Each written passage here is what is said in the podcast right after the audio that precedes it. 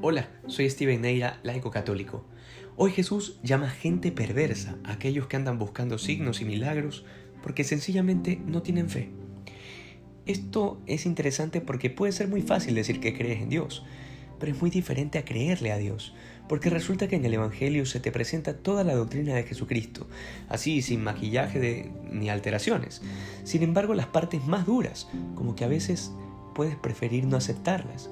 Se me ocurre cuando Jesús habla del infierno o de que estar con otra persona que está casada es adulterio, o que su cuerpo es comida y su sangre bebida y que para tener vida eterna hay que comer y beber de su cuerpo y sangre.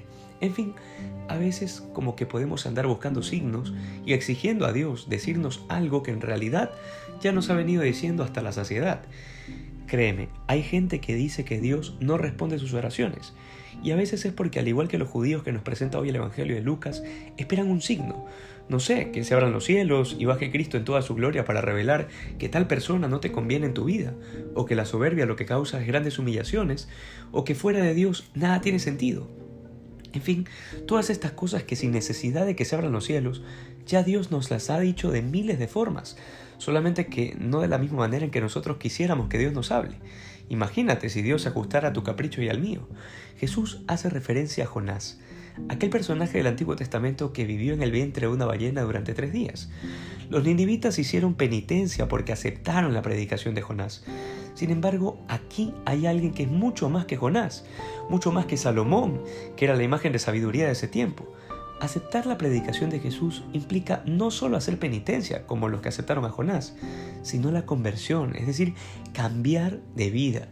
Si esto no sucede, por más que se diga que amamos a Dios, sería nada más que una mentira, una pantalla para ocultar las ganas incontrolables de hacer lo que nos da la gana, de fijar el bien y el mal de acuerdo a lo que cada uno crea.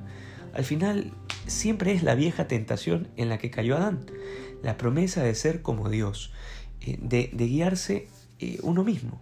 La confianza en Dios, la fe mejor dicho, es nuevamente el centro de la predicación de Jesucristo. Piénsalo por un momento. Ni los profetas y patriarcas del Antiguo Testamento, ni los apóstoles y discípulos que vivieron con Jesús, tuvieron tantas herramientas espirituales como las que tenemos hoy. Y sin embargo nos cuesta creer, al punto de pedirle a veces a Jesús que nos dé señales. Aprendamos a decirle hoy a Dios, Señor, yo creo, pero aumenta mi fe. Y que podamos así ser más santos que ayer. Dios te bendiga.